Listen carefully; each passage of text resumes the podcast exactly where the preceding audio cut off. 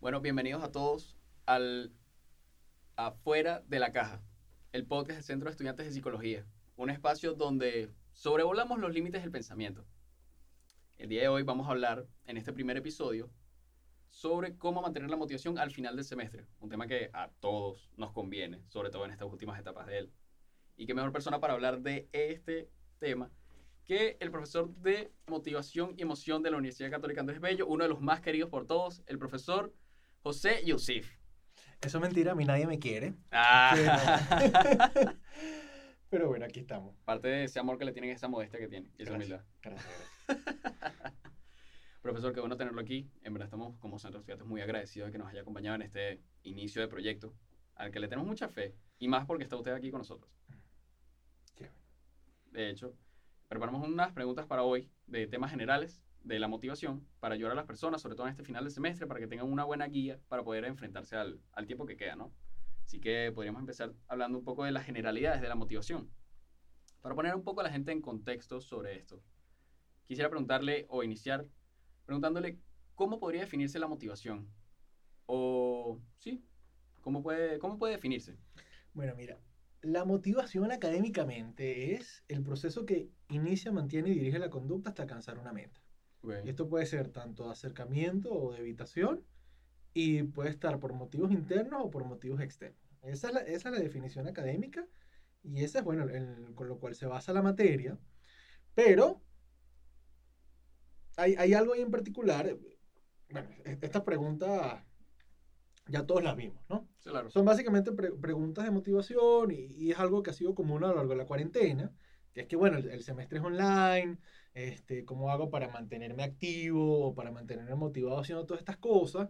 Como si la intensidad de la motivación o la intensidad de lo que uno hiciera se tuviera que mantener estable y arriba a, lo largo del tiempo cuando no necesariamente es así. Ah, no necesariamente siempre tienes que estar con ímpetu para No, para nada, más bien es perfectamente normal de que, bueno, si empieza la cuarentena o empieza el semestre online, esas cosas cambien, el- la intensidad de la motivación vaya variando. fluctuando a lo largo del tiempo y no tiene necesariamente nada de malo que eso cambie, especialmente cuando ya la conducta se está agotando, que bueno, estamos llegando al final del semestre, ya todos están mamados y nadie quiere hacer más nada. Claro, todos ya tienen todo el semestre estudiando para muchos parciales, es el segundo lote de parciales que va y sobre todo porque, bueno, cada quien tiene su propia, su contexto personal, ¿no? Y cada quien bien tiene sus propias vivencias, entonces varía mucho lo que yo puedo tener una motivación porque a mí me está yendo bien de alguna manera y a alguien que le pase algo que no tenga nada que ver conmigo, le puede pasar algo malo y le quita la motivación.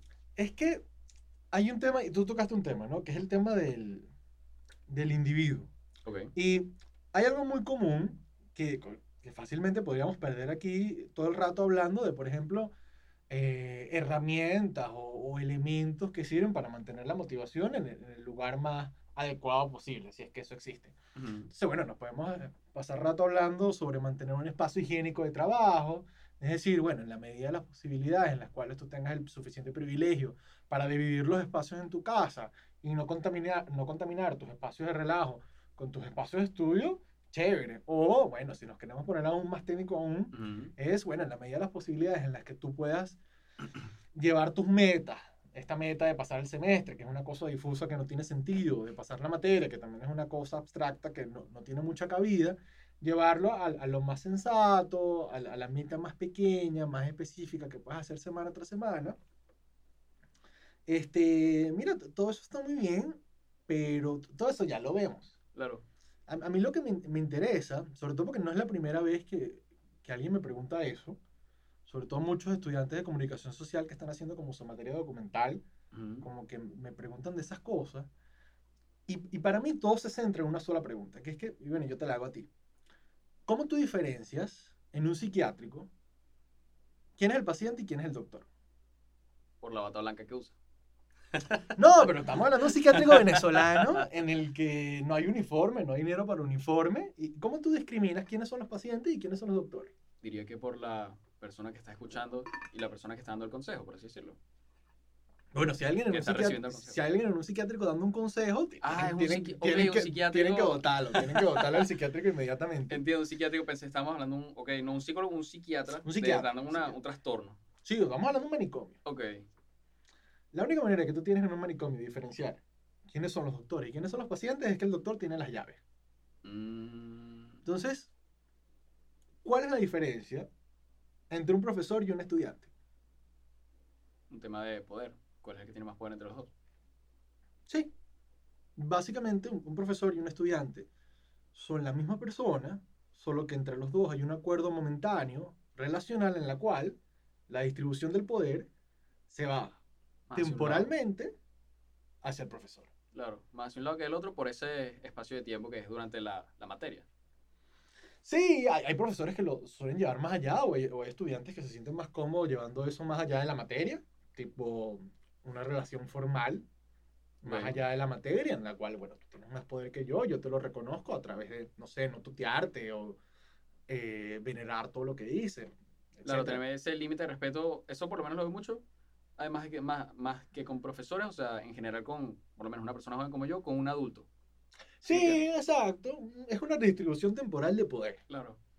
Y dentro de esa redistribución temporal de poder, o sea, y, y por eso lo, lo estoy trayendo para acá, Ujú. Es que al final del día,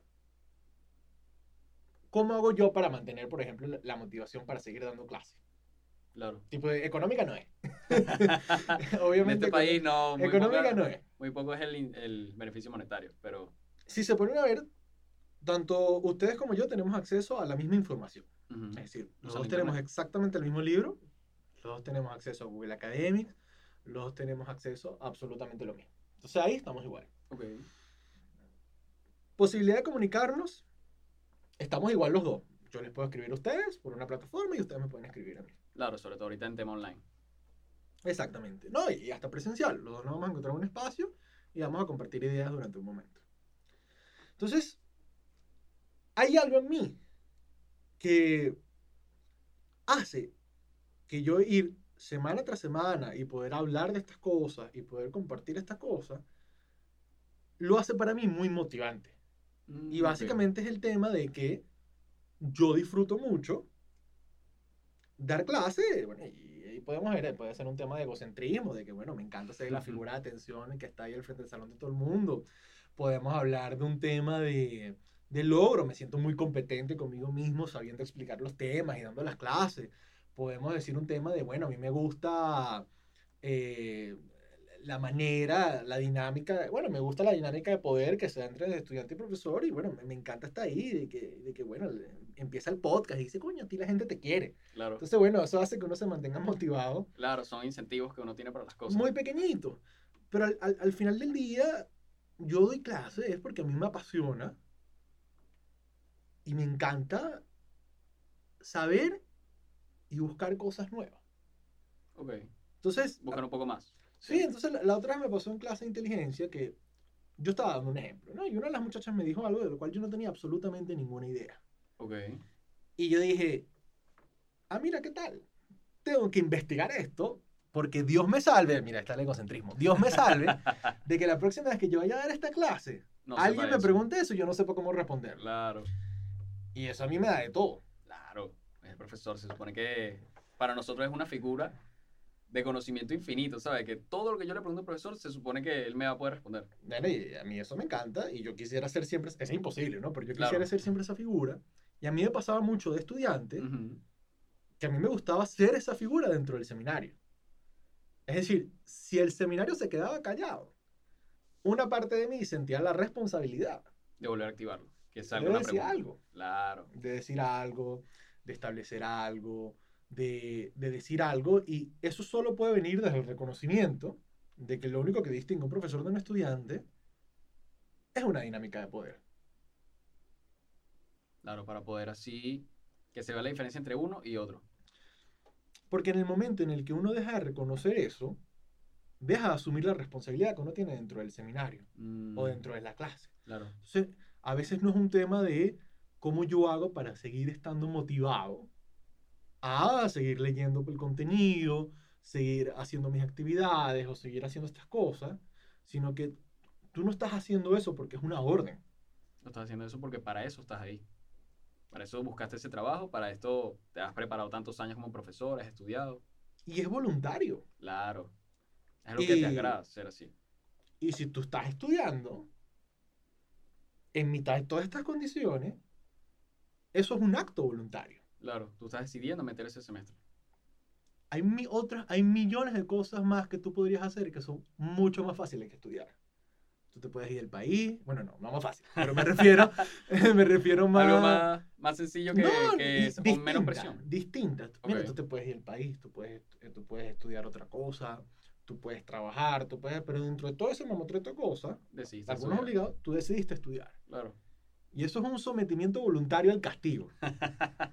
a esa presión constante de ese momento de... Bueno, eso es algo muy curioso porque, ¿sabes qué? Algo que está muy en hoy en día es que se busca siempre buscar algo que te motive, algo que muchas preguntas que han surgido respecto a este tema que consultamos por ahí se basan en que se pierde esa motivación.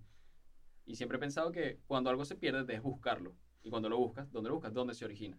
Si pudiera preguntarle, ¿qué podría decir que puede originarle a una persona hacer una... tener motivación hacia algo? ¿Qué te originaría a ti tener ímpetu a realizar una determinada cosa?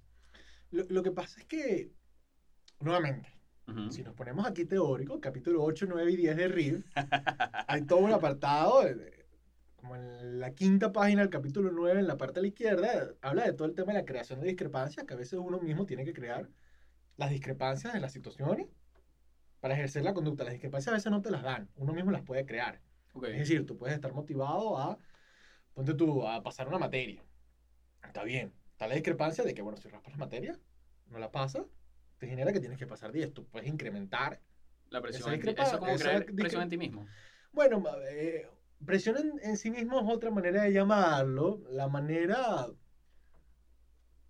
más psicodinámica de, de que se podría decir eso es un tema como de eh, las expectativas que tú tienes con respecto a ti mismo, que bueno, est- estén lo más adecuadas a la realidad posible. Entonces esas expectativas las puedes tener muy altas, las puedes tener muy bajas, pero honestamente tú puedes crearlas.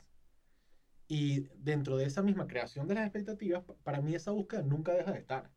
Claro. Es decir, no es que tú llegas a un momento originario y dices, mira, esto es lo que a mí me motiva para hacer esto. Eso, ese origen nunca está. Claro. Sino lo que está es la búsqueda perpetua de tener que seguir haciendo eso que estás haciendo por una razón, mientras al mismo tiempo te preguntas a cada rato, yo tengo que hacer esto. O sea, siempre Y- estás buscándote una razón para poder hacer eso otra vez.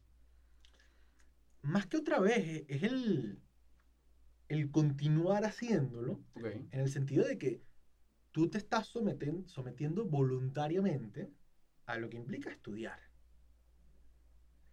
Y dentro de ese sometimiento en el que tú mismo te estás metiendo, Ujú. bueno, es verdad, van a haber momentos dolorosos, van a haber momentos difíciles, van a haber momentos complicados, pero si es voluntario, tú te estás lanzando al abismo. Claro. A ti no te están lanzando. Se lo estás buscando tú.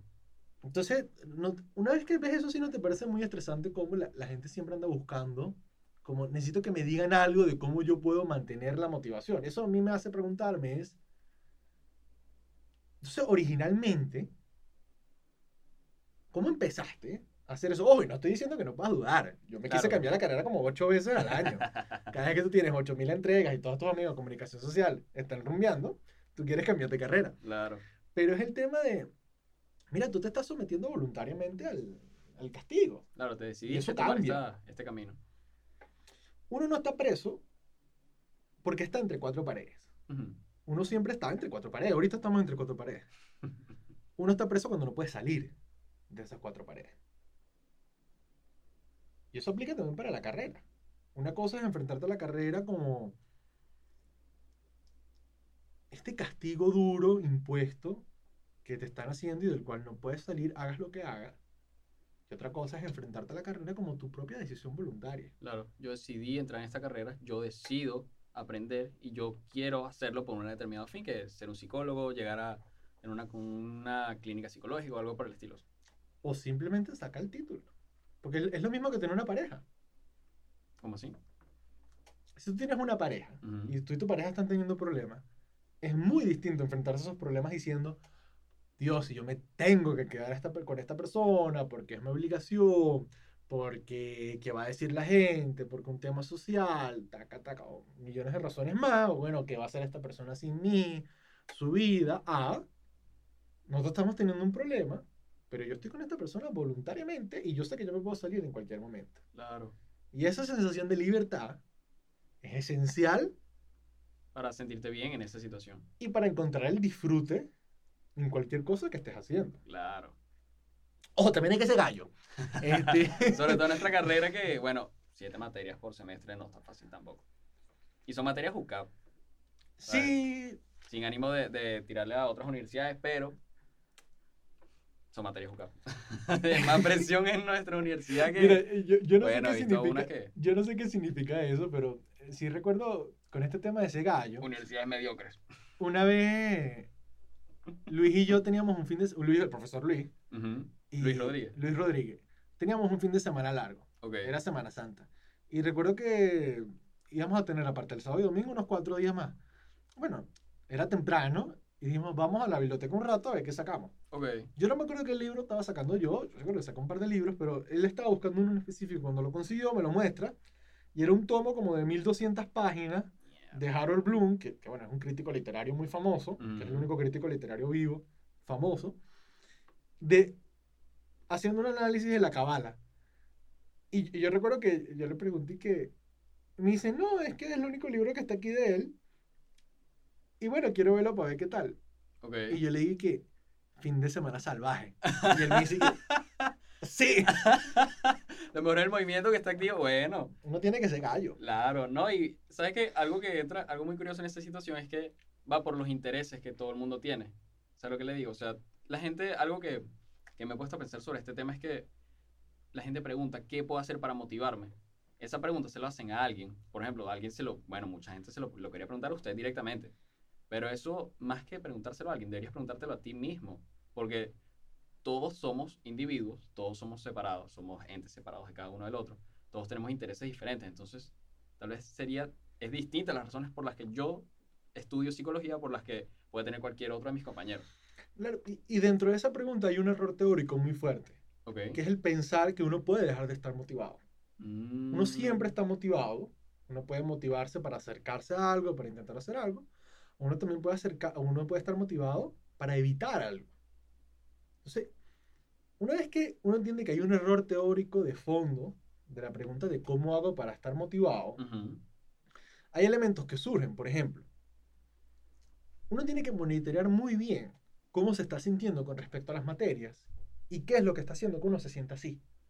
Por ejemplo, ojo, y pueden haber muchas variables que uno cambia la manera como se siente con respecto a una materia. Claro. Puede ser el- el- el- el- la mitología histórica que está alrededor de esa materia, como estadística 2. Puede ser el, el- La mitología histórica. el, el profesor que, que está, que suele ser la cabeza de una materia, que implica una manera de cómo los estudiantes se, se Sí. aproximan a ella. Claro. Este, por ejemplo, Angelucci queda ahorita metodología 2. Mm, No, bueno, no, no- estoy seguro. No sé qué materia de ella, pero bueno, ella, ella tiene una manera muy, muy agradable. de llegar a los alumnos. eh, eh, A mí me dio metodología 2, que era una materia aburridísima, ok. pero como la daba ella y uno quería llevarse bien con ella, porque es una persona bastante agradable, bastante inteligente, uno, uno busca caerle bien a Angelucci en general. Claro. Este, mira, uno tiene una aproximación hacia la materia un poquito más Más llevable. agradable Sí. que otras. Y eso hay que monitorearlo constantemente para ver hacia dónde está yendo tu comportamiento o hacia dónde están yendo tus intenciones o la manera como te estás llevando Ujú. y para ver si no es que no estás motivado, porque uno no está motivado, bueno, a menos que estés muerto, Claro. uno no está motivado, sino que qué está haciendo que estás evitando esa materia. Claro, que te está creando una especie de repulsión hacia ella. Buscar una razón. y- Sí, un- una manera de decirlo así Ok. Y también tomar en cuenta que una vez que detectes y monitorees cómo tú te sientes con respecto a eso, bueno, no, no significa que vas a empezar a hacer lo contrario, sino que por lo menos ahora tienes un poquito más concientizado las cosas que estás haciendo y cómo las estás haciendo con respecto a esa materia. Por Claro. ejemplo, semestre virtual, ¿no? Yo el semestre pasado en el virtual solo di motivación y emoción. Y del primer día, cuando abrieron ese grupo de WhatsApp, ese grupo me cayó malísimo. De Porque- todos los que. No, ni uno, ni uno le cayó bien. Es que estamos hablando de mi Ah, relación bueno. con el grupo. Ok. No era nadie en específico, pero Ah, entiendo, entiendo. la materia tenía un día y ya estaban preguntando, ya estaban angustiosos porque no sabían cuál era el cronograma, ya estaban angustiosos porque no sabían cuándo iba a ser la primera clase, ya estaban Claro. angustiosos por un poco de cosas. Y mira, a mí eso me estresó y a mí me cayeron malísimo. Malísimo, malísimo. Y las primeras clases, de verdad que lo que había era un confrontamiento Ujú. entre yo intentando imponerles una estructura, que es mi estructura en la materia, y ellos intentando reclamarme desde su angustia y su ansiedad que esa estructura tenía que, que venir lo antes posible, lo más rápido, cuando yo quisiera. Y ese choque estaba haciendo que la materia no estaba funcionando. Claro, que no fluyera adecuadamente. Nada, Mm. nada, nada. Yo eventualmente me, me empecé a dar cuenta que es que los odio. Pero los odio como grupo. No estoy hablando de nada específico. Como No, no, grupo. claro, la, la, la- el estrés que tenían en conjunto era lo que creaba esa... Como grupo los odio, los quiero evitar en la medida de mis posibilidades, no Claro. quiero responderles preguntas, no quiero darles clase ni siquiera. Y más bien, si les voy a dar clase, les voy a dar clase a un nivel para que ellos se den cuenta de lo brutos que son. Esa era mi sensación con respecto a ellos. Cuando yo empiezo a detectar eso, Ok. yo empiezo a conversar estas cosas con ellos. Se lo Tipo, cometa. Claro, les digo, mira, yo siento que nosotros no nos caemos bien. ¿Cómo está funcionando esto? Y empezamos a hablar de eso y, empezamos a trabajar de eso dentro de la clase. Ujú. Y lo que terminó pasando es que yo no es que no los dejé de odiar, me seguían cayendo malísimo. Y ellos no es que me dejaron de odiar a mí, porque probablemente yo también les caía muy mal. Y al final de la clase me dijeron que era un odioso. Y yo bueno, pues, que esto no- bueno, pero pues, son... Si tu profesor, no tu pana, ¿sabes? Es que más que eso es que yo lo trataba mal. Honestamente yo lo trataba mal. Y una vez que eso estuvo ahí y yo entendía lo que yo estoy haciendo, lo estoy haciendo a propósito para evitar esto, para no tener que hacer esto y la razón por la que yo no quiero dar clase no tiene nada que ver con la materia, no tiene que, sino tiene que ver porque ellos me caen mal. Claro, esa, esa repulsión entre uno y otro así para... Y no, no permitía el flujo de la materia. Es que pude recuperar mi, mi estructura normal de clase Ujú. y permití limpiarme, bueno, de mis odiosidades con respecto a ellos y, y de estas necesidades que yo tenía, bueno, de, de tratarlos mal básicamente, Claro. o de dar mal la clase, o de no responder las preguntas con la amabilidad con lo que lo suelo hacer. Y al- una sorpresa que me quedó de, de ese grupo fue que, a pesar de que la última clase, cuando yo hago mi cierre de materia y me dijeron, tú eras demasiado odioso, no entendemos qué pasó, pero nos tripeamos las clases, muchas gracias. Al final sí nos gustó la clase y eso fue porque hubo una revisión de eso. Y de ese grupo, entre todos los otros grupos en los que yo he estado, han sido los Ujú. estudiantes que más me han referido pacientes y que más interés en, en otras actividades o talleres que yo hago, que se No, han eso interesado en inscribirse o se han terminado escribiendo. Qué increíble. Y bueno, y es curioso porque al final sí crearon cierta repulsión entre, durante el semestre, al final terminó siendo algo, algo, terminaba agarrándole cariño, pues. ¿Sabes qué creo que, que pudo haber influido ahí? Que quiso solucionar la situación. Hay gente, hay personas que simplemente dejan las cosas así y no llegan a nada. Es que honestamente ni siquiera es que quería solucionar la, la situación. Era, de fondo había una razón muy egoísta mía, que es que esto no está funcionando y tenemos que hacer algo para que funcione. Claro. A veces eso pasa normal. Y ojo, estoy hablando de, de la relación que yo tengo con los grupos, En general. porque los grupos también tienen esas relaciones con los profesores. Yo cuando daba pensamiento y lenguaje, yo tenía un grupo en la mañana y un grupo en la tarde. Y se empezó a crear con una dinámica entre ellos, en la cual había un hijo bueno y un hijo malo. El grupo de la mañana era buenísimo.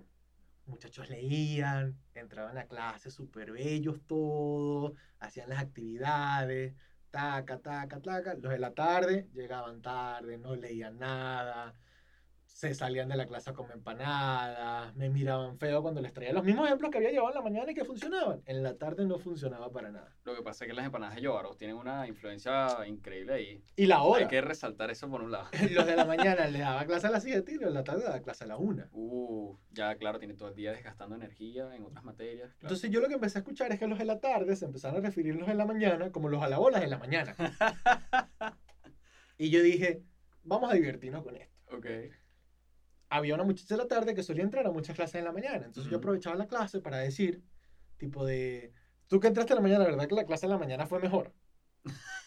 Se les empezó, les empezó a chocar Yo empecé a hacer eso, pero como un ejercicio chocante y pedante de mi parte. Claro, pero no era, no era mala intención, o sea, era como una, una especie de, de, de jocosidad durante la clase. Quizá tenía un poco mala intención. Ah, no voy a mentir, no voy a mentir. Pero al final, yo lo que intenté hacer ahí fue satirizar Ok, o hacer una parodia de lo que en realidad estaba pasando. Claro. Y lo que terminó optando fue para que las actividades las, pusieran, la pudieran hacer mezclados. Mm, Los quizzes, así hacer grupo. Todo mezclado, todas las actividades las pudieran hacer mezclados. Los de la tarde podían entrar a la mañana y la mañana podían estar en la tarde. Ey, que esa táctica está muy interesante, está muy buena. ¿Y cómo tuvo esa. qué feedback tuvo al respecto de eso? Los grupos se nivelaron. Porque al, al final del día, mm, la motivación que ellos te- podían tener hacia la materia era indiferente. Claro. Los de la tarde, lo que estaban era evitando el conflicto de tener que ser el hijo malo. Claro, preferían hacerse un lado y tal. Y bueno, esa táctica está muy, está muy increíble, ¿sabes? Porque al final solucionó el problema, que es lo que uno busca cuando se llega a, una, a un dilema o algo por el estilo. Sí, y, y- y aprovechar que, que, bueno, evitar las cosas también es importante. Claro. O sea, no, no- Para iniciar la habitación de la, la motivación. no solo es importante uno estar motivado a hacer las cosas, ta- también es importante estar motivado a evitar cierto tipo de cosas.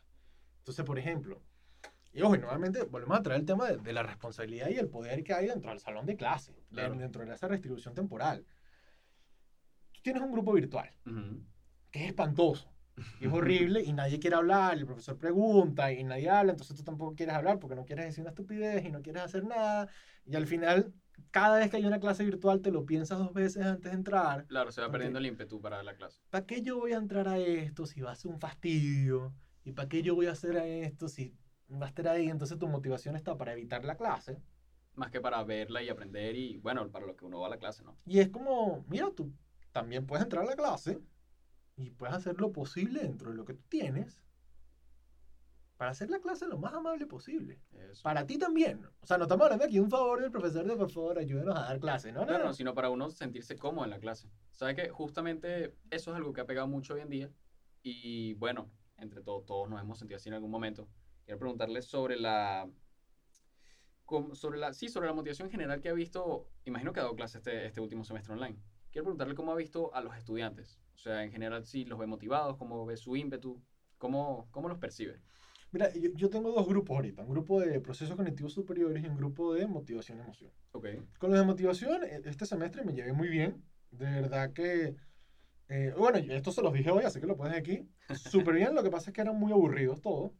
Porque no, no se atrevían como a... A ir más allá, se quedan como en lo, Les, da- básico. les daba como... Tenían como mucho filtro a la hora de expresar lo que ellos querían expresar. Ok. Y yo les dije, mira, no sé qué pasó, pero yo sentía que en las clases ustedes querían decir cosas Y, no lo y algo cohibían. pasaba que se recogía. Mm. Y yo mismo, al notar eso, me sobreactivé y esos son los seminarios en los que yo más he hablado en mi vida. Porque ellos no hicieron nada y a mí me angustió tanto que ellos no hicieron nada que yo decidí hacer todo. Claro. Y me fui para allá. Entonces, ellos se comportaron normal, diría que estaban medianamente motivados, como lo puede estar uno en un semestre virtual, en mitad de Venezuela, con mitad de la cosa.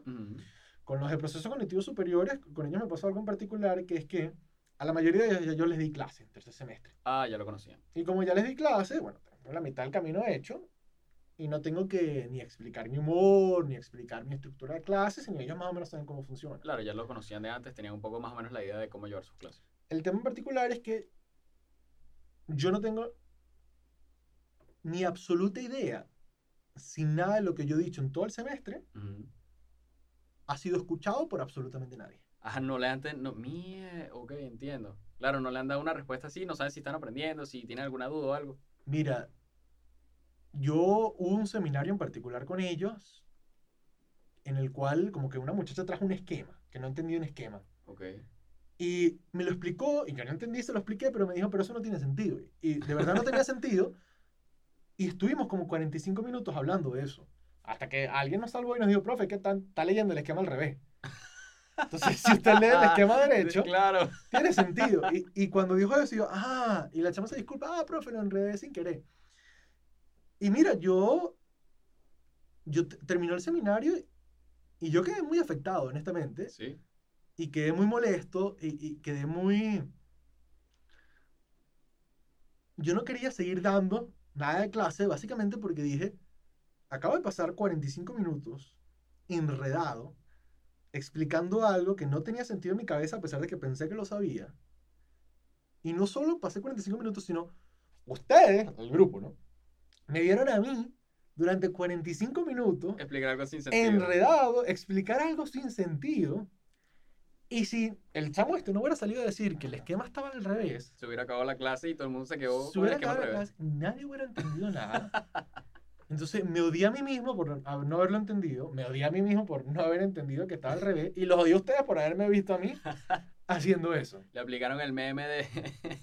Ahora me escucho. Sí, se escucha, profe. Cierra el micrófono el resto de la clase. Y mira, eso para mí fue de las cosas más espantosas que me pudo haber pasado a lo largo del semestre, porque yo sí algo, algo que pongo mucho esfuerzo es que para que el seminario fluya naturalmente. A mí no me gusta estar esperando calladamente a que alguien diga algo, sino me gusta fomentarlo. Claro, que se genere espontáneamente. De forma espontánea. Y mira, yo evité, o mi motivación, vamos a ponerlo de esta manera, mi motivación a dar esa clase estuvo bastante disminuida a lo largo de diciembre, e- entre noviembre y diciembre, y ellos lo notaron. Luego de ese incidente. Ellos lo notaron fácilmente. Y a mí me costó mucho recuperarme para poder llegar a eso, pero algo que sí noté es que, bueno, como me, me di cuenta que eso fue lo que me generó a mí, tanto malestar con la situación. Pero tanto, o sea, no tenía sentido el, el malestar que me causó. Que yo decidí, a partir de enero, empezar las materias de cero otra vez como si fuera otra cosa. ¿Y qué pasó con los de antes? Digamos que con- ahora empiezo los seminarios de una manera que no da cabida a que ese tipo de cosas pasen. Porque si yo tengo la, la sensación de que estos muchachos no están entendiendo absolutamente nada de lo que digo, me concentro en la clase solo en enseñar una sola cosa. Claro. Para focalizar ese día ese tema. para focalizar ese día ese tema. Y eso es lo que yo estoy intentando hacer, por lo menos de mi lado. Mm, ¿Qué se puede hacer del otro lado? Absolutamente lo mismo. claro. Es decir, obviamente han habido preguntas que el profesor no te ha sabido responder, han habido situaciones en las cuales preguntaste algo y te respondieron de mala gana o no te respondieron nada, y eso te dejó en una sensación de, De desagrado un poco en esa situación. ¿para qué voy a preguntar? ¿Para qué me voy a forzar? ¿Para qué voy a hacer todas estas cosas? Sí, lo que domina la sensación es ese sentimiento negativo que estuvo de fondo. Ese punto es importante. Porque, bueno, muchas veces nos pasa que la motivación se pierde. O sea, uno puede iniciar, todo semestre uno inicia nuevecito, vengo de vacaciones, me relajé, estoy bien, vengo con energía. Y uno empieza su ímpetu, te enfrentas al primer lote de parciales y bueno, y te va bien. Pero en estos puntos, cuando esa motivación se pierde o ese ímpetu, bueno, lo acaba, lo acaba, lo experimentó en, en ese incidente en específico con el, con el esquema. ¿Cómo hace? ¿Cómo poder, qué, ¿Qué recomendaría para que alguien pudiera recuperar esa motivación en caso de que se pierda? Mira, lo que yo más recomendaría en, en ese tema es que hay que monitorear inicialmente si la disminución que ocurrió en la motivación es una consecuencia normal de que la intensidad de la conducta no se puede mantener igual a lo largo del tiempo, y a juro, va a ir ni siquiera disminuyéndose, sino regularizándose, y de que eso está bien, y que no signif- significa necesariamente que no estás motivado, sino que mantener la intensidad de esa conducta a lo largo del tiempo no era viable, ni por un tema de recursos cognitivos, ni de recursos emocionales, ni ni recursos de tiempo, ni nada por el estilo. Claro. Y si no, chequear muy bien en ese momento exacto en el cual tú dijiste, ya no quiero estudiar, ya no quiero hacer estas cosas, ya no quiero estar aquí. Ya. Ok, Aquí este es mi punto de... pero, ajá, todo eso está muy bien que lo sentiste, Ujú. pero ¿qué pasó que te llevó hasta allá? Claro, algo tuviste que hacer antes para estar en ese punto. Mira, fue, tocamos el tema de las expectativas antes, tenías unas expectativas de rendimiento en una materia que tal vez sobrepasaban lo que en realidad podías lograr y al no llegar al, al tope de ese rendimiento, eso para ti fue lo suficientemente catastrófico para no querer seguir haciendo las cosas. Claro. Entonces, ahí nos tenemos que plantear dos hipótesis. Todo esto como jugaba Bandersnatch, ¿no? Que Vas plantear- decidiendo qué vas haciendo por plantear aquí. dos hipótesis. Entonces, Claro. bueno, quizás te estás planteando, en esta materia en particular, te planteas una expectativa tan alta que la única respuesta posible era frustrarte. O, peor aún, sí podías cumplir esa expectativa, pero hubo sucesos externos o sucesos internos dentro de ti Que, que no te permitieron, llegar hasta ese, llegar a hasta la allá. expectativa, hasta la meta que tenías. o, mejor aún, tú mismo lo dijiste, muchas materias a lo largo del semestre. No todas te van a gustar. Y eso no tiene nada de malo. Porque una particularidad de, bueno, en la carrera nuestra es que uno ve todo. Y mira, está bien que te guste un poquito de todas, pero no pasa nada. Si algo en específico no te agrada tanto como otra cosa. Mira, yo odio neuro porque a mí no me gusta ser médico. Y yo jamás estuve motivado a, a neurociencia. Jamás. Claro, no tiene esa... so- va por gustos, ¿no? Cada quien tiene algo que lo motiva más, una, unas cosas que te gustan más que otras, entonces le pones más empeño a unas cosas. Lo importante es como buscar un equilibrio y tratar de tener algo que... generar en ti mismo algo que te, que te genere esa motivación para cumplir con todo, porque al final no eres un psicólogo solo de neuro, no eres un psicólogo solo de psicoanálisis, eres un psicólogo completo. Tienes que buscar que, por lo menos en todo, cumplir. Y si te quieres especializar en algo más. Bueno, es, es- más que eso, es es un tema de, nuevamente, tú estás ahí voluntariamente. Claro, Y si estás ahí voluntariamente, estás decidiendo tomar esa... y hay, al- hay algo de todo eso que está ganando sobre los demás. Oh, estamos aquí dejando todo un tema de que, bueno, tu papá te obligaron a estudiar algo. Dudo que esa cosa sea psicología. Si tu papá te está est- obligando a estudiar, estás estudiando Derecho. Claro. Pero en psicología, tú estás ahí voluntariamente por algo. ¿Por qué estás buscando en el afuera qué te puede ayudar a mantenerte motivado? Cuando esa respuesta la tienes adentro. O deberías buscarla adentro. Buscas tú por qué. ¿Sabes que Es algo que, bueno, siempre debes buscar. Dicen que lo que hay afuera es un reflejo de lo que hay adentro. Debes buscar adentro para que exista afuera también. Claro, y bueno, hay una salvedad aquí por temas sociales. Tampoco es que vamos a caer aquí en temas de culpabilización de la víctima. También puede ser bastante normal de que, bueno, si vives en el interior del país, no tienes luz todo el día, no tienes agua todo el día, no tienes internet, el profesor se escucha medio, horrible y medio no horrible, to- están pasando todas estas cosas y que, bueno, date las gracias a ti mismo de que por lo menos estás intentando hacer algo cuando todas las condiciones no están dadas para hacerlo. Claro. Ya está, ¿sabes? O sea, uno puede tener mucha motivación, pero hay veces que las cosas, las fuerzas externas a nosotros, o sea, algo que no podemos controlar, afecta porque sí afecta. Eso hay que aceptarlo. Mira, uno, uno tiene recursos y esos recursos son limitados y la gran mayoría de las veces son escasos. Entonces uno tiene que encontrar la mejor manera de distribuir esos recursos con lo que tiene. Claro. No puedes estar sacándole la chicha todo el tiempo. No, siempre vas a tener que, vas a necesitar un momento de descanso Mm. para poder recuperar todo eso otra vez. Es muy, es muy interesante todo esto aquí y bueno, siempre va a haber que contemplar de todo. ¿Sabe que Para finalizar, profesor, em, pedimos por el grupo, por el grupo no, por las redes del Centro de Estudiantes, eh, una serie de preguntas de cosas que la gente quisiera preguntarle para hoy, para este día. Que justamente su video tuvo muy buen feedback, déjeme decirle. Todo el mundo le agradó. Miren, en concreto, cerramos un poco la de las primeras preguntas que hicieron. Era esto mismo, de cómo buscar la motivación, cómo generarla, si se perdió, cómo recuperarla. Entonces, bueno, la respuesta, si pudiera decirlo, diría que buscarla dentro de ti, buscar qué cosa te motiva a hacer algo más que el pasar una materia, el buscar un por qué yo quiero hacer esto.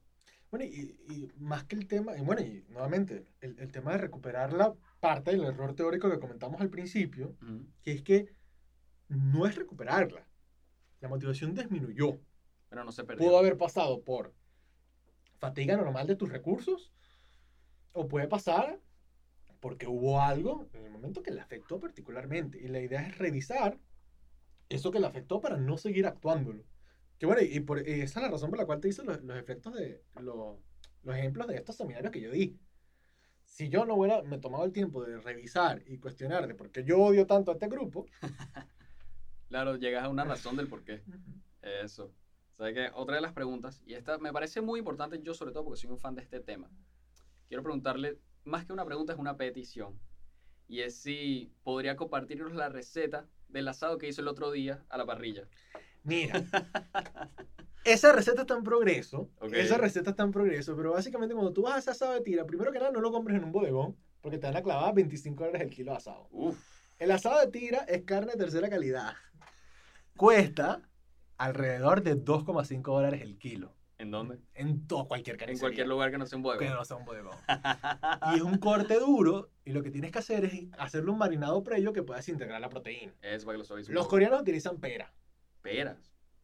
Pera. Mm, Yo, en particular, utilizo una combinación de ácido, que es vinagre, algún tipo de vinagre, ligado con algún tipo de chile, ligado con algún tipo de marinado dulce, el clásico, ¿no? Ácido, salado, Y eh, agridulce, para que quede un no. sabor. eh, dulce y, y grasa. Ok. Y necesitas un marinado que puedas integrar la proteína lo suficiente para que cuando la vayas a cocinar, la cocinas solo del lado del hueso y al final la sellas por el lado de la carne y así no Mm. pierdes los dientes comiendo asado de tira. Claro. Porque asado de tira es un corte baratísimo que hay que... Saber hacerlo. Hay que- saber hacer. Claro. porque- Básicamente es un marinado que desintegra la proteína. Eso, es- lo que tienes que hacer. Mira, no solo tips de motivación, tips de cocina también. Para que bueno, y una de las últimas preguntas, y esta fue una de las que más surgió, y es, profesor, ¿cuándo va a haber otro taller de BDSM? Mira, a ver. el- ya yo hice un taller de BSM, Ujú. lo, lo llamé grupo de estudio, que le fue bastante bien. Te- Teníamos desde estudiantes de, de psicología de, de Canadá, de España, eh, estudiantes de comunicación social, de educación, era un grupo de 10 personas. Pero un grupo Y, y teníamos una abogada en- que está en la Corte Interamericana de Derechos Humanos que justamente ahorita se está encargando de todos los casos que tienen que ver con BDSM que llegan a la Corte. Y ella ahorita está utilizando artículos que utilizamos en ese grupo en su para su trabajo en la ONU. Qué increíble el, el alcance que ha tenido ese, ese, Ojo. ese taller. Y, si- y algo es que el BDSM, el propósito de ese taller no era hablar de BDSM, el BDSM es un fin para hablar de otras cosas. Claro. Porque, por ejemplo, todo esto que hablamos de la distribución temporal de poder y el sometimiento voluntario al castigo, siendo Esa es una BDSM, comprensión del BDSM que tocamos fue una pequeña arista de, una el- clase de dos horas de la distribución del poder que se da. Mire, hablamos de psiquiatras, pero salen profesores, estudiantes, médicos, en todo ese tipo de cosas. Yo voy a intentar en las medidas posibilidades lanzarla como una electiva. Dudo que pase, Pero sería excelente. pero si no, yo voy a abrir el grupo esta vez presencial. Va a ser menos internacional. Va a ser un grupo presencial en mi consultorio de, máximo 12 personas.